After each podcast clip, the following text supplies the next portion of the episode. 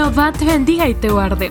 Los pastores Mario Barrios y Chiqui de Barrios te dan la bienvenida al podcast para jóvenes de Iglesia Shekina, Ministerio Ebenezer. Prepárate para escuchar un mensaje que edificará tu vida. Buenas noches hermanos, que Dios les bendiga. Eh, eh, en este momento el, pastor me ha dado el privilegio de, compartir la palabra, ¿verdad? En este día. Y quisiera que me acompañen a orar antes de, comenzar. Señor, te damos gracias por el día que nos has dado, porque nos has dado vida, nos has bendecido, nos has dado de tu amor y de tu misericordia, Señor, porque sabemos que son nuevas cada mañana para con nosotros, Padre, porque hasta aquí hemos visto tu bondad y no nos has dejado solos, Padre. Te pedimos que en esta hora tu palabra llegue a nuestros corazones, que seamos tierra, Señor, que al recibir la semilla de fruto, papito lindo, que cuando tú desciendas a tu huerto encuentres frutos agradables para ti, Señor. Que lo que recibimos hoy podamos llevarlo a nuestra casa, Señor, compartirlo con nuestra familia, Padre. En el nombre de Jesús te bendecimos. Amén y amén. Bueno, em, esta noche vamos a hablar sobre los hijos de Eli. Eli era un sacerdote en Silo, que significa Dios es exaltado. Él era, el, era el sumo sacerdote, como les decía, y tenía dos hijos que se llamaban Ofni y Finés. Antes de, entrar de lleno al, tema, ¿verdad? Que son los hijos de Eli, quisiera que me acompañen a leer Proverbios 6:20, que dice, Hijo mío, guarda el mandamiento de tu padre y no abandones la enseñanza de tu madre. Em, esta palabra mandamiento es del hebreo 4687 mitzvah, que también se deriva del 6680, que quiere decir mandato, ya sea humano o divino. Es un estatuto, una ley, un mandamiento, es un mensaje, una orden, una palabra o también, según el, diccionario Chávez, es una obligación.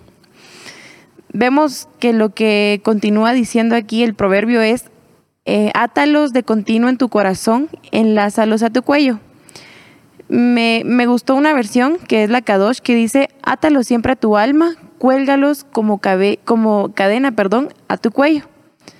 Entonces vemos aquí, ¿verdad? Aquí creo que lo dice un poquito más claro o más profundo, ¿verdad? Tenemos que atarlos a nuestra alma y colgarlos en nuestro cuello.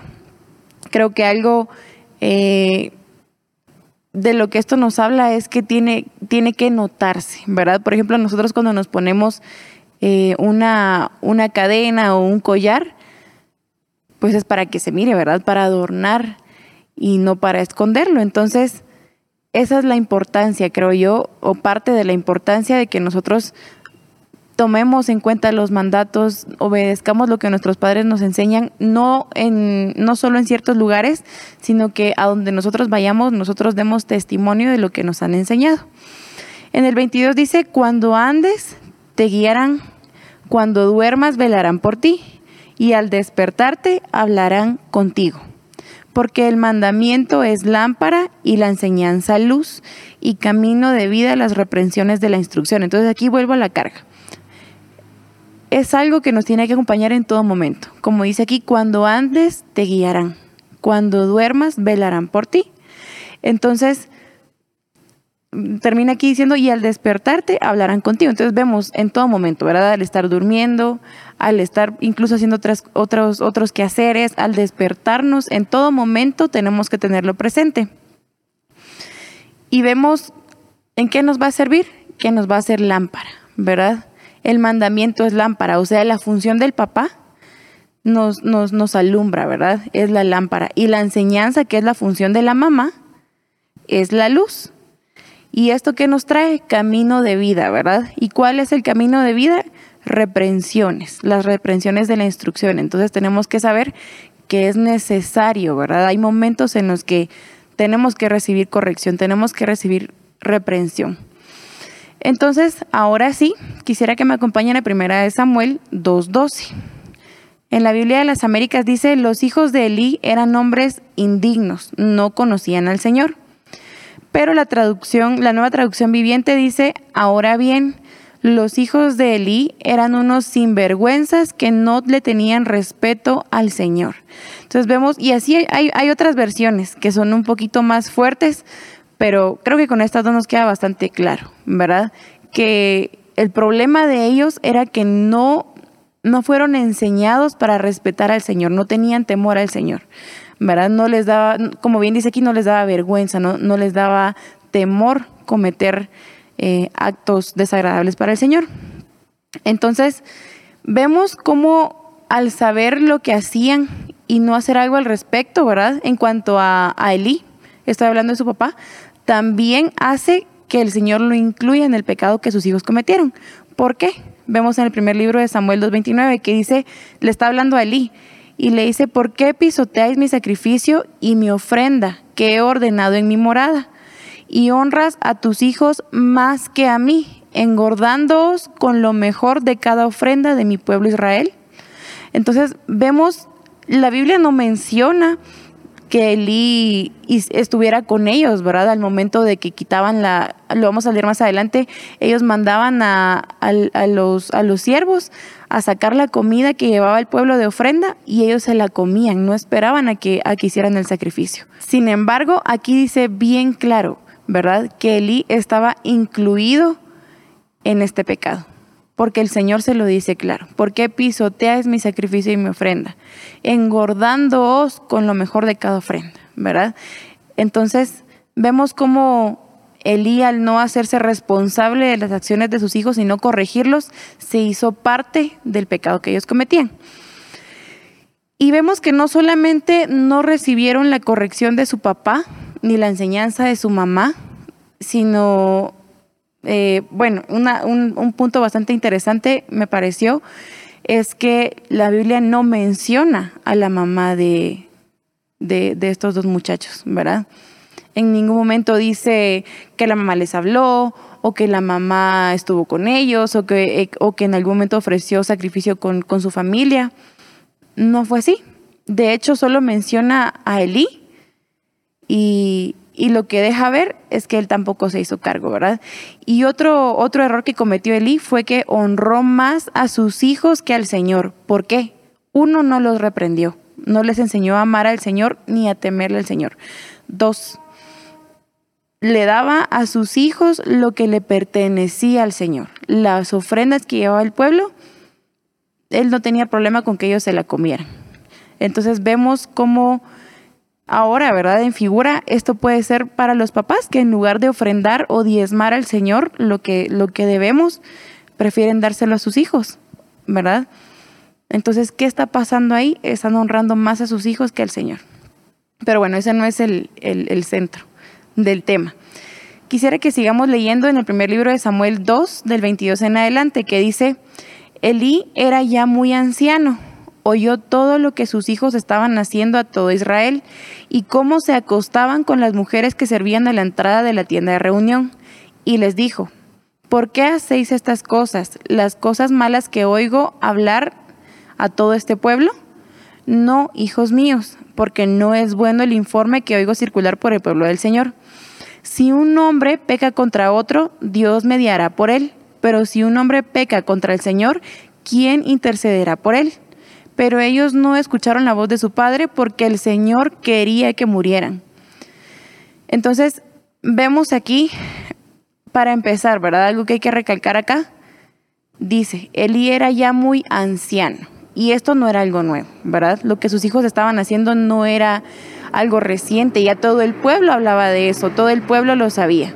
Sin embargo, Elí como vemos aquí, dejó pasar los años, él ya estaba grande, lo que entendemos aquí es que nunca los corrigió. ¿Y qué pasó cuando intentó hacerlo? No lo escucharon, no le hicieron caso a sus hijos, ¿verdad? Y en realidad, pues yo creo que contextualizándonos en una situación como esta, mm, un papá debía haber tomado otras medidas, no solo, ay, mira, no hagas eso, mira, mi hijo, eso no está bueno, hombre, no, no lo hagas, no creo que tuvo que haber sido un poquito más, em, más fuerte con la disciplina para sus hijos, pero no fue así. Entonces, a continuación vemos que habla de los hijos de, de Elí y hace la Biblia una comparación con Samuel, que dice, y el niño Samuel crecía en estatura y en gracia para con el Señor y para con los hombres. Entonces un hombre de Dios vino a Elí y le dijo, así dice el Señor, no me revelé ciertamente a la casa de tu padre cuando ellos estaban en Egipto, esclavos de la casa de Faraón. No los escogí de entre todas las tribus de Israel para ser mis sacerdotes, para subir a mi altar, para quemar incienso, para llevar un efod delante de mí. No di a la casa de tu padre todas las ofrendas encendidas de los hijos de Israel porque pisoteáis mi sacrificio y mi ofrenda que he ordenado en mi morada, y honras a tus hijos más que a mí, engordándoos con lo mejor de cada ofrenda de mi pueblo Israel. Entonces, vemos aquí, y algo, algo que me pareció importante también, es que el nombre de los dos hijos de Eli eh, era de origen egipcio, y creo que en cierta forma, él, aunque sus antepasados salieron de ahí, él no del todo había soltado Egipto. ¿Por qué? Porque como vemos le puso nombres egipcios a sus hijos. Y es parte de lo que le dice el Señor aquí. No me revelé ciertamente a la casa de tu padre cuando estaban en Egipto, esclavos de la casa de Faraón. Entonces vemos tal vez ahí un, una, uno de los puntos importantes, ¿verdad? O de, las raíces del, problema por los que Elí no corrigió, a sus hijos. Y dice en, en el primer libro de Samuel 3:13, porque le he hecho saber que estoy a punto de juzgar su casa para siempre, a causa de la iniquidad que él conocía, pues sus hijos trajeron sobre sí una maldición y él no los reprendió. Entonces vemos aquí, está más claro, ¿verdad? Como el Señor lo dice claramente, ¿verdad? Como bien decía, la iniquidad que él conocía. Él sabía lo que sus hijos estaban haciendo. Pero ¿qué, ¿qué pasó? Dejó pasar los años y cuando era ya viejo, les habló, no los reprendió, ¿verdad? Vemos en la nueva traducción viviente que dice, le advertí que viene juicio sobre su familia para siempre, porque sus hijos blasfeman a Dios y él no los ha disciplinado. Y en la Reina Valera 1970 dice, y le mostraré que yo juzgaré su casa para siempre por la iniquidad que él sabe porque sus hijos han blasfemado a Dios y Él no los ha estorbado. Entonces, vemos aquí funciones que Él como papá no cumplió. Uno, no los reprendió. Dos, no los disciplinó. Tres, no les estorbó el pecado. Entonces, vemos en dos versiones, em, si lo queremos ver desde el punto de vista pasado, o sea que sus hijos ya habían cometido el error y no lo reprendió. Pero vemos en la última que dice no los ha estorbado. Quiere decir que pudo haber o debió haber hecho algo antes de que ellos cometieran el pecado, pero tampoco lo hizo, no se los estorbó. Entonces, un padre que tiene autoridad y cumple sus funciones, disciplina a sus hijos y no solo espera hasta después de que, de que cometan sus errores, sino si él logra ver algo que van a cometer, algo que no está bien, tiene que hacer todo lo posible para estorbarles el pecado y no tolerarlo. Entonces, como les mencioné, vemos que hay cierta comparación entre las características de los hijos de Eli y Samuel y la notable diferencia entre el hogar de Samuel y el de Eli. De cierta forma, o como, como yo logro ver acá, es que la diferencia está entre un hogar integrado y uno desintegrado. Eh, uno en el que todos buscan al Señor, ahorita lo vamos a ver, y desarrollan su rol de acuerdo a lo que les corresponde en la familia, y otro en el que no se refleja lo mismo. Vuelvo a leer, primera de Samuel 2.17, el pecado de los jóvenes era muy grande delante del Señor, porque los hombres menospreciaban la ofrenda del Señor. Entonces, en el, en el siguiente versículo dice, Samuel siendo niño, ministraba delante del Señor usando un efod de lino. Su madre le hacía una túnica pequeña cada año y se la traía cuando subía con su marido a ofrecer el sacrificio anual. Entonces, vemos aquí una, una diferencia, ¿verdad? ¿Qué pasa con Samuel?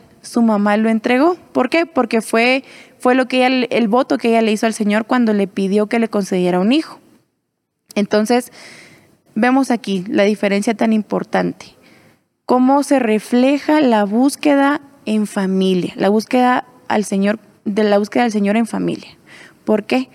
Porque vemos, como dice aquí, cuando podían subir, cuando ellos tenían la oportunidad, que era una vez al año, de ir a ofrecer eh, su ofrenda al Señor, ella iba con su esposo. Y no solo eso, sino cumpliendo su función, ella era la encargada de hacerle la túnica a su hijo, ¿verdad? Ella se preocupaba eh, de, si lo queremos ver eh, en, nuestros tiempos, del, bienestar espiritual de su hijo, de que estuviera cubierto su hijo, de que, de que tuviera las vestiduras adecuadas para estar ministrando delante del Señor. Y algo muy importante aquí es que tenía su efod ¿verdad? ¿De qué nos habla? De las acciones justas de los santos, ¿verdad? Entonces Samuel era alguien que trataba de, mantenerse en santidad. Y vemos en, el, en el versículo 12, en 1 Samuel 2.12, que dice, los hijos de Eli eran indignos, no conocían al Señor, ni la costumbre de los sacerdotes con el pueblo. Cuando algún hombre ofrecía sacrificio, venía el criado del sacerdote con un tenedor de tres dientes en su mano mientras se cocía la carne. Lo introducía en la cazuela, la olla, la caldera o el caldero, y todo lo que el tenedor sacaba lo tomaba el sacerdote, para sí. Así hacían en Silo con todos los israelitas que allí iban. Asimismo, antes de quemar la grosura, el criado del sacerdote, venía y decía al hombre que ofrecía el sacrificio, da al sacerdote carne para asar, pues no aceptará de ti carne cocida, sino solamente cruda. Y si el hombre decía, ciertamente deben quemar primero la grosura y después toma todo lo que quieras, él respondía, no, sino que me, me la darás ahora, y si no, la tomaré por la fuerza. Entonces, vemos aquí lo que yo les mencionaba, ¿verdad? Los dos pecados más, o, que de los que la Biblia habla, es que uno se acostaban con las vírgenes de la iglesia, ¿verdad? Con las que estaban a la puerta. Y dos, robaban al Señor, ¿verdad? Es lo que yo les mencionaba. En, en estos tiempos lo podemos ver como robar nuestra ofrenda, no ofrendar al Señor eh, robar el diezmo. ¿Por qué? Porque como bien dice aquí, antes de quemar la grosura, el, criado del, sacerdote venía y decía al hombre que ofrecía sacrificio, da al sacerdote carne para asar.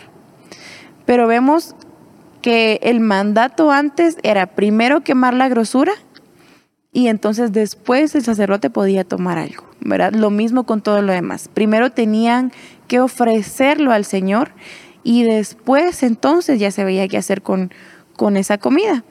Pero ellos no respetaban eso, no respetaban el orden que es primero el Señor, luego lo demás, ¿verdad? No solo el orden, sino se robaban. ¿Y qué dice aquí? Así hacían en sí, lo quiere decir que el pueblo ya estaba acostumbrado, ya sabían que así iba a ser. Era algo que tenía mucho tiempo de, de estar pasando. Entonces, aquí viene lo que, en lo que me quiero centrar, y es que un hijo o hija necesita un modelo a seguir, que fue el problema que tuvieron ellos. No tuvieron un padre eh, ejemplar, que sí servía al Señor, claro que sí, que era un sacerdote, sí. Pero como padre biológico, porque estamos hablando ahí de la función sacerdotal que tenía Eli, pero él como padre no cumplió las funciones que debía, que debía cumplir. Vemos en Juan 5:19 que dice, por eso Jesús respondiendo les decía, en verdad, en verdad os digo que el Hijo no puede hacer nada por su cuenta, sino lo que ve hacer al Padre, porque todo lo que hace el Padre, eso también hace el Hijo de igual manera. Entonces, vemos como aquí Jesús eh, recalca, ¿verdad? Lo, lo importante que es tener un modelo de padre. ¿Por qué? Porque el hijo eso va a ser, hijo o hija. ¿Verdad? Incluso también hay un versículo que dice, cual la madre tal la hija.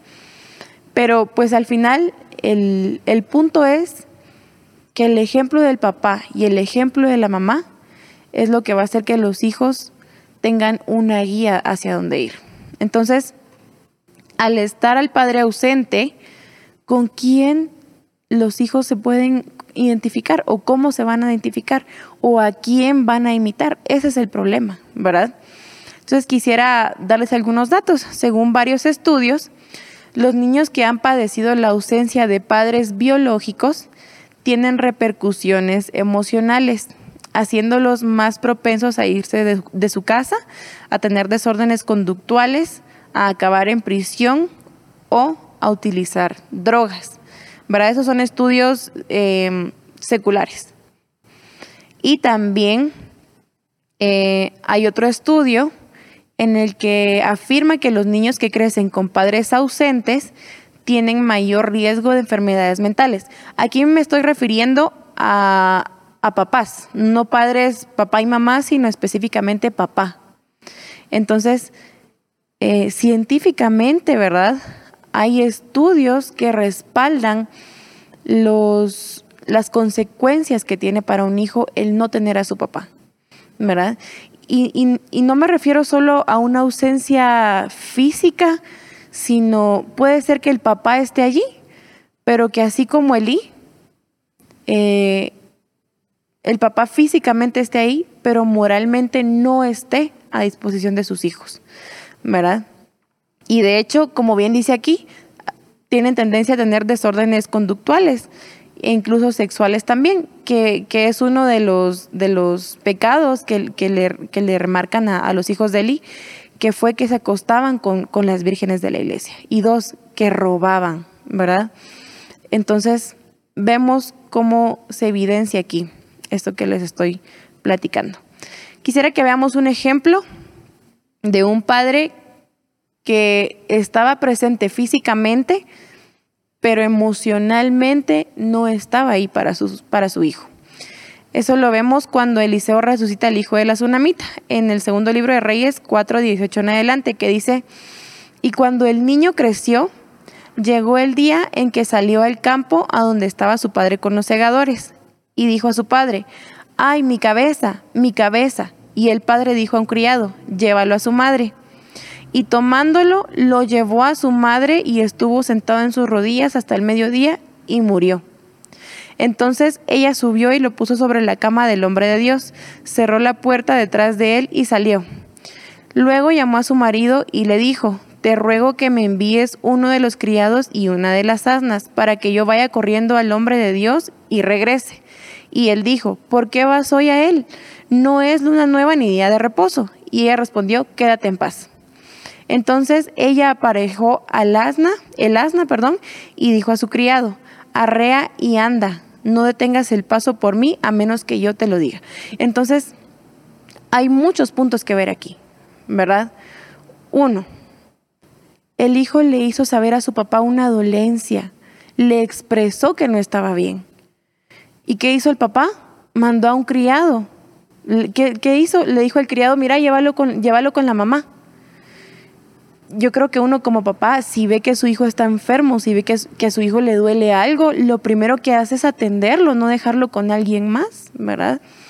O, diría yo, es, es, lo normal. Pero ¿qué hizo este papá?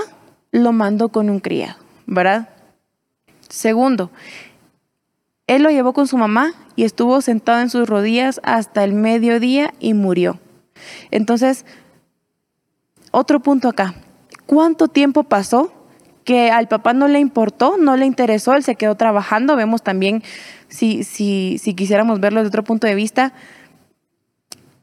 él prefirió estar en su trabajo, ¿verdad? Ese es uno de los problemas que, que muchos hijos tienen hoy, ¿verdad? Y papás también, que no ven a sus papás o que incluso pueden estar en su casa pero siguen trabajando.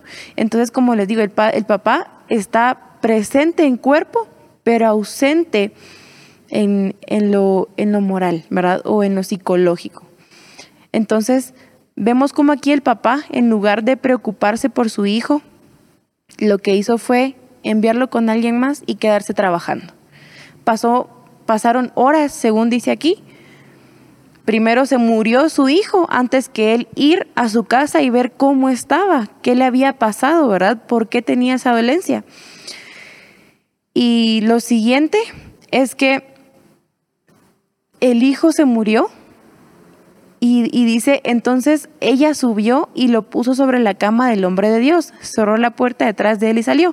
Luego llamó a su marido y le dijo, te ruego que me envíes a uno de los criados y una de las asnas, para que yo vaya, corriendo al hombre de Dios y regrese. Entonces, vemos como aquí el papá ya había regresado y ni siquiera se había dado cuenta de que su hijo estaba muerto. Llegó a su casa y no preguntó por su hijo, no se interesó. ¿Qué, ¿Qué, pasó? La mamá tuvo que ir a buscarlo y la mamá le pidió ayuda, ¿verdad? Para ver qué hacía con su hijo muerto. Y él, y él que le dice, ¿por qué vas hoy a él? No es luna nueva ni día de reposo. Entonces, ¿qué hizo la mamá? Mejor le dijo, quédate en paz. En otras palabras, no hagas nada. No te preocupes, yo voy a ver qué hago. ¿verdad? Entonces, como les digo, aquí hay muchos puntos, ¿verdad? El papá ya estaba en su casa y no averiguó por su hijo, no preguntó, no se preocupó. Y cuando su esposa le pidió ayuda, tampoco quiso ayudarla. ¿Qué tuvo que hacer la mamá? Ella, ella aparejó el asna y con un criado, ni siquiera el papá dijo, va, cuando vio la situación, me voy con vos te acompaño, llevémoslo, llevémoslo con, con el hombre del Señor. No, él, ¿qué pasó? Se quedó en su casa, ¿verdad? Y la mamá lo llevó con un criado otra vez. Y entonces vemos aquí, ¿verdad? Trasladado a nuestros tiempos, muchas veces eso es lo que pasa, ¿verdad? Llega el papá, no, que yo ya estuve trabajando, ya estoy cansado, vos encargarte, vos, vos encargate de, de, los, de los niños y vos miras qué haces, ¿verdad? Y, si se necesita algo, mira, yo ya trabajé, para eso trabajo y vos encárgate. No, no es así, ¿verdad? Entonces, eh, como les decía, vemos el ejemplo de un padre presente, ausente. Y lo mismo sucedió con, sucedió con Elí. Vemos en el primer libro de Samuel 3:18 que dice, entonces Samuel se lo contó todo sin ocultarle nada. Y Elí dijo, el Señor es, que haga lo que bien le parezca. Aquí es cuando Samuel le dice a Elí, que el Señor le habló y le dijo que ciertamente iba a cumplir lo que él le había dicho, que si ustedes van, van y leen, el Señor le dijo todas las maldiciones que iban a acarrear sus hijos y las consecuencias que iba a tener su descendencia debido al pecado y a la iniquidad que Elí no corrigió. Pero ¿qué hizo Elí? Él es el Señor, que haga lo que bien le parezca. Vemos aquí cómo no le importó lo que le iba a pasar a sus hijos, no le importó lo que le iba a pasar a su descendencia. En lugar de venir él y, buscar el perdón del Señor, de hacer, de intentar hacer algún sacrificio, alguna ofrenda, algún holocausto para buscar el perdón del Señor, ¿qué hace él? Bueno, si el Señor así lo dijo, ¿verdad? Entonces, vemos cómo la importancia que Elí le tenía a sus hijos era poca. ¿Verdad? Entonces, eh, es algo aquí por remarcar, ¿verdad? Que es muy parecido con, lo, con el ejemplo anterior, ¿verdad? El hijo de la tsunamita. Y como les decía, también otro problema de los, de los hijos que tienen padres ausentes es que tienen desórdenes sexuales. Eh, eso, como les mencioné, con estudios científicos lo han evidenciado y pues en la Biblia también está, ¿verdad? Por supuesto que sí que de hecho es una de las repercusiones que tuvieron los hijos de Eli y es la única de la que él les habla cuando hace el intento de corregirlos. Porque si bien se robaban las ofrendas y se comían lo que no debían, Eli de lo único que les habla es, he escuchado que se están acostando con las mujeres, eso no está bueno, ¿verdad? Entonces, ni siquiera al momento de intentar corregirlos, él tomó en cuenta todo lo malo que estaban haciendo. Sin embargo, em, yo les quiero decir, ¿verdad? Que el Señor nos dejó a sus ministros para que de cierta forma ellos ministren y suplan las necesidades resultantes, resultantes de la falta de un padre, ¿verdad? Por supuesto que el, Señor, eh, Dios, es nuestro Padre, ¿verdad? Pero así también él nos dejó a los cinco ministerios, Él nos dejó ministros, para que si nosotros hemos padecido en algún momento la ausencia de nuestro Padre, ya sea porque murió o porque nos abandonó, eh, estando pequeños, o no quiso hacerse cargo, o simplemente estaba allí en cuerpo, pero no eh, eh, en los sentimientos, ¿verdad? En el alma, el Señor ha dejado una solución, ¿verdad? Y lo vemos en el segundo libro de Reyes 4:27. Es la misma historia del hijo de la tsunamita que dice, cuando ella llegó al monte, al hombre de Dios, se asió de sus pies. Y Jesse se acercó para apartarla, pero el hombre de Dios dijo, déjala, porque su alma está angustiada y el Señor me lo ha ocultado y no me lo ha revelado. Entonces vemos cómo el esposo no se dio cuenta de que su hijo estaba muerto, no se dio cuenta de la preocupación de su esposa, pero ella ni siquiera había hablado con el, con el siervo y él ya se había dado cuenta de que ella estaba angustiada, ¿verdad? Y a continuación dice, cuando Eliseo entró en la casa, he aquí el niño estaba muerto, tendido sobre su cama y entrando cerró la puerta tras ambos y oró al Señor.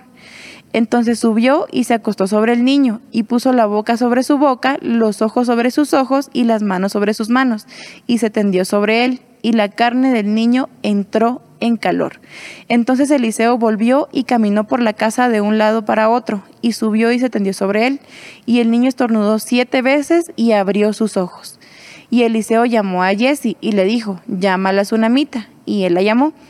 Y cuando ella vino a Eliseo, él dijo, toma a tu hijo. Entonces ella entró, cayó a sus pies y se postró en tierra y tomando a su hijo salió.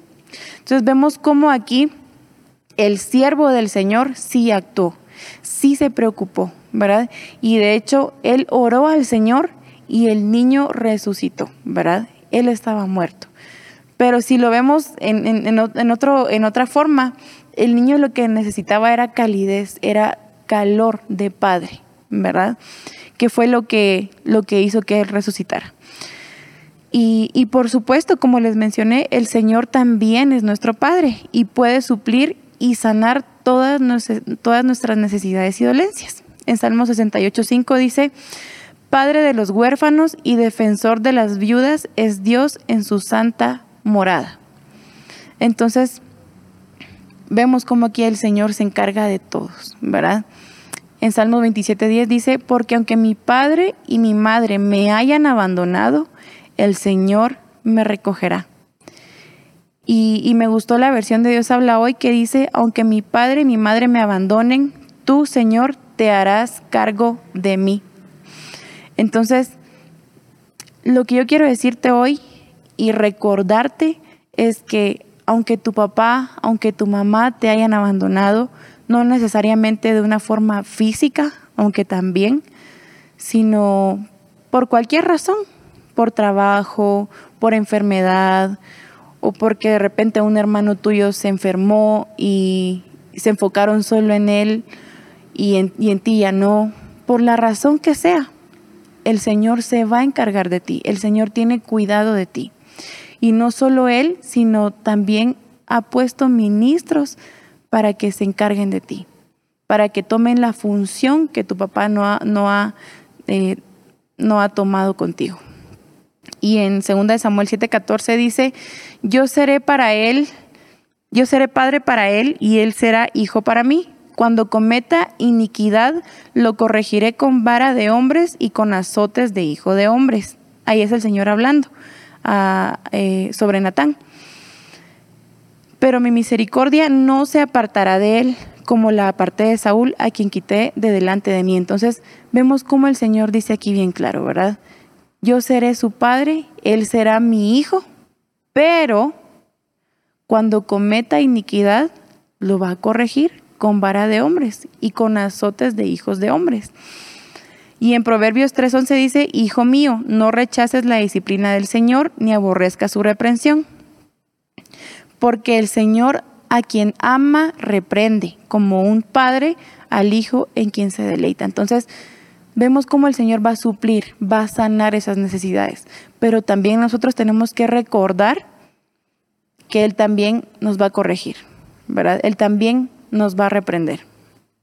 Y tenemos que aceptar la reprensión, ¿verdad? Y dice Mateo 7:11, pues si vosotros, siendo malos, sabéis dar buenas dádivas a vuestros hijos, ¿cuánto más vuestro Padre que está en los cielos dará cosas buenas a los que le piden?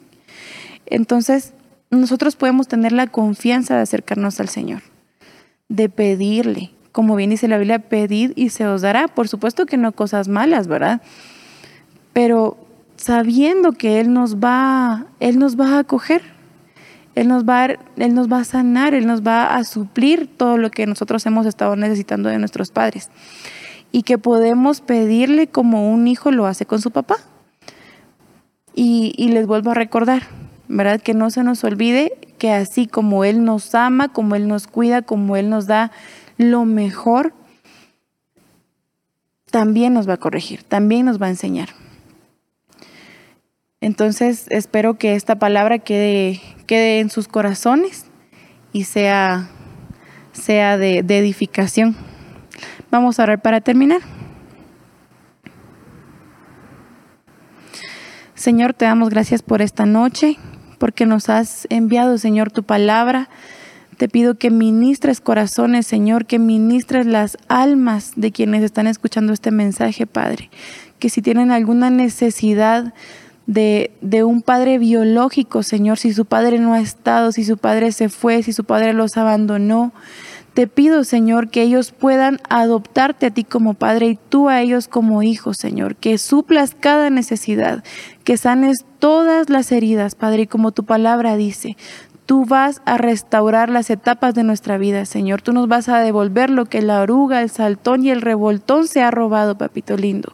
Te pido que bendigas su vida, Señor, que bendigas sus corazones, que si, que si tienen alguna herida, Padre, pongas vino y pongas aceite en ellos para que puedan ser sanos, Padre. Te pido que les des la revelación para ser conforme a tu corazón, Señor, y buscar al ministro que tú has designado para ellos, Señor, para que también ellos puedan cumplir una, una función paterna en ellos, papito lindo. En el nombre de Jesús te damos gracias y te bendecimos, Señor. Amén.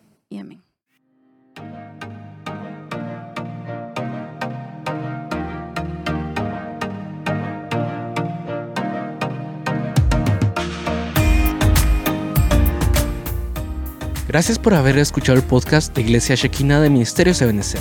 Esperamos haber edificado tu vida. Bendiciones.